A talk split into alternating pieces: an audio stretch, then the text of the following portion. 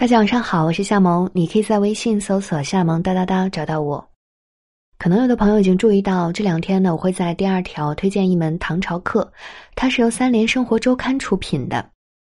我们现代人经常会觉得迷茫、焦虑，其中一个很大的原因就是未来的不确定性以及一种看似悲观的语气。我觉得克服焦虑有两大核心原则，一个是认识，一个是行动。在认知层面呢，不外乎是对世界的认识，还有对自己的认识。其实很多事情它的发展是有一定的内在规律的，而要掌握这种规律，学历史是一个很好的办法。那对于中国历史来说呢，我觉得最好的切入点就是唐朝历史了。如果你对唐朝历史感兴趣的话，不妨点进第二条去看一看哦。好，那么我们今天呢，继续读《偷书贼》。如果你喜欢今天的分享，不要忘记在文章底部帮小萌点一下小广告。昨天我们读到了汉斯喜爱的手风琴背后的故事，因为这个故事，汉斯收留了那个叫马克思的犹太少年，过起了提心吊胆的日子。但这并不能影响他们的感情。马克思、利泽尔、汉斯、罗莎四个人被命运的线越拴越紧。这家人小心又幸福的生活着，那么利泽尔和马克思之间又会发生什么样的故事呢？马克思的出现会给利泽尔一家人带来灾难吗？让我们马上开始今天的阅读。今天，像以往的每个周四一样，都是利泽尔最期待的日子，因为这一天他可以在镇长夫人的书房里和那本吹口哨的人重逢。除此之外，还有一件事令他开心。在慕尼黑的大街上，丽子儿毫不避讳的翻着垃圾桶。在这儿，丽子儿大笑着，把从垃圾桶里找到的报纸折起来，夹在腋下，往家里跑去。几个月以来，每个星期四他都会这么做。对丽子儿来说，能找到报纸的日子都是好日子。如果报纸上的填字游戏恰好没人做过。那么这一天就会妙不可言。丽子儿回到家里，关上门，把报纸递给马克思。有填字游戏吗？马克思问。没做过的，丽子儿回答。太棒了，马克思笑着接过报纸，借着昏暗的灯光做起填字游戏来。这个时候，丽子儿通常会坐在一旁。翻翻书，有时候他会打量马克思。马克思的皮肤是米白色的，他的呼吸暴露了他的身份。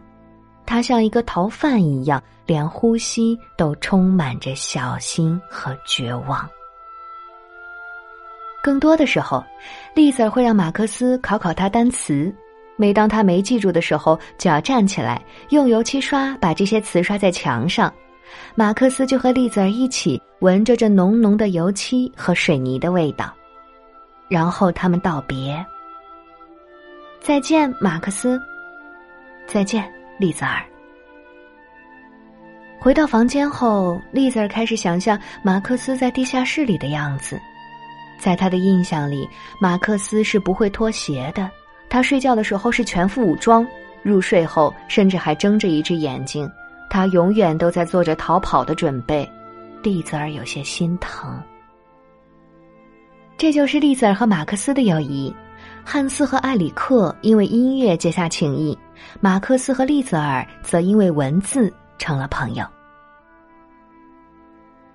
一个悲伤的故事开始于一个二十四日的早晨，丽子儿像往常一样去镇长家收衣服。这一天，镇长夫人硬是要把丽子儿在他书房里看的那本吹口哨的人送给他。丽子儿被镇长夫人怪异的举动吓到了，他推脱着，但镇长夫人的语气里充满恳求：“请收下吧。”于是那本泛黄的书便到了他手中。接着，镇长夫人拿出一封信，交给了丽子儿。半天，他才从口中挤出几个字。很抱歉，这封信是给你妈妈的。那一瞬间，丽子儿觉得有什么东西卡在她喉咙里，生疼。怎么办？该怎么面对妈妈？镇长是他们的最后一个客户了，其他人取消业务，丽子儿都不会在意。至少还有镇长夫人，还有他的书房。这次让丽子儿有了一种遭到背叛的感觉。丽子儿一个人坐在台阶上，打开那封信，信上说他们不需要罗莎的洗衣业务了。丽子儿想起了妈妈，想到她听到这个消息脸上会出现的表情，突然间愤怒吞噬了她的心。这个混蛋镇长，丽子儿低声咒骂。越是困难，才越应该保住罗莎的饭碗，可他们却炒了他的鱿鱼。丽子儿手里紧紧攥着那本吹口哨的人，狠狠的砸开了镇长家的大门。你以为用这本书就可以收买我吗？丽子儿冲着镇长夫人叫喊着。你以为把这本该死的书给我，你就能安心坐在豪宅里，让我回去告诉妈妈我们失去了最后一位客户了吗？你以为这样就相安无事了吗？镇长夫人的眼睛低垂着，满脸都是失落的神色，可丽子儿没有丝毫退让的意思。这本书我不想要，丽子儿说着，把书扔在了地上。他等着镇长夫人给他一个耳光。但他失望了，镇长夫人只是把书捡起来，一句话都没有说，退回到了那栋豪宅里。丽子儿如行尸走肉般回到了家里，回到了罗莎那里。怎么回事儿？衣服呢？罗莎问。今天没有衣服要洗。丽子儿告诉他。罗莎已经明白了是怎么回事，她走到餐桌前坐下来。突然间，丽子儿发现罗莎苍老了许多，她的头发像一块灰色的毛巾。对不起，妈妈，是我的错，我骂了镇长夫人，于是他们炒了你的鱿鱼。你打我吧。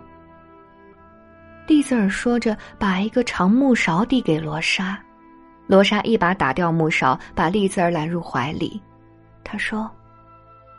不是你的错，我很清楚，那些话你说不出口，不是你的错。那是丽子儿第一次觉得罗莎那么脆弱。一九四一年上半年，对于鲁迪来说是一段屈辱的事件。他在希特勒青年团里受尽折磨，偷来的果子会被没收，如果反抗会被打得头破血流，但他依然是喜欢丽子儿的那个鲁迪。你饿吗，丽子儿？饿疯了。于是他们又开始了一场偷盗的计划。这一次他们要偷的是镇长家。作为男人，鲁迪觉得应该由他发起进攻，但更熟悉地形的人显然是丽子儿。丽子儿没有退让，说：“当然是我进去。”丽子儿绕过院子，来到窗户下面，解开鞋带，把鞋子留在了外面。里面什么情况？鲁迪担心的问。记得要去找吃的，有香烟也行。丽子儿根本没有听见鲁迪的提醒，他一心扑在那本叫《吹口哨的人》的书上。书房还是原来的样子，但书却不在原来的位置上了。丽子儿一本一本的检查寻找，突然间，他听到了脚步声。他们下楼了，快出来！鲁迪在窗外小声的提醒着，丽子儿最后在房间里扫视了一圈，他看到那本吹口哨的人正安静的躺在镇长的书桌上。丽子儿尽量让自己冷静下来，快速走到书桌前，拿起书从窗户里跳了出来。快跑！等他们终于跑过街角，鲁迪才注意到夹在丽子儿腋下的那本书。怎么是本书啊？他大喘着气问。抱歉，我只找到书。丽子儿回答。即便是这样空欢喜一场，鲁迪依然无法生丽子儿的气。他们朝家里的方向走去，依然饿着肚子。但在路上，他们碰到了希特勒青年团的那伙人，注定要有一场纷争。哟，我当谁呢？这不是鲁迪和他小婊子吗？青年团里的一个人带着玩弄的语气说出这句话。丽子儿扭过头去，不理会他们。突然间，一个人从丽子儿手中抢走了那本吹口哨的人，速度快到没有人反应过来。这本书好看吗？那个人问。还不错，丽子儿故作镇定的说。鲁迪怕这些人为难丽子儿，赶紧说：“别抓着他不放了，我才是你们的眼中钉。”鲁迪话刚说完，那人松开手，把书高高的扔了出去，留下了一道完美的抛物线。那本书顺着水流向下游飘去。丽子儿和鲁迪扭头就走，他们沿着河岸飞奔起来，一路搜寻着书的下落。在那里，丽子儿指着不远处喊起来。鲁迪脱下外套，跳进了水里，一步一步的逼近那本书。现在的河水寒冷刺骨，丽子儿能清楚的看到鲁迪脸上痛苦的表情。突然间，鲁迪举起手来，他的手上是那本还在滴水的吹口哨的人。鲁迪对着丽子儿喊：“换你一个吻怎么样，小母猪？”丽子儿笑了。当然，鲁迪这一次依然没有得逞。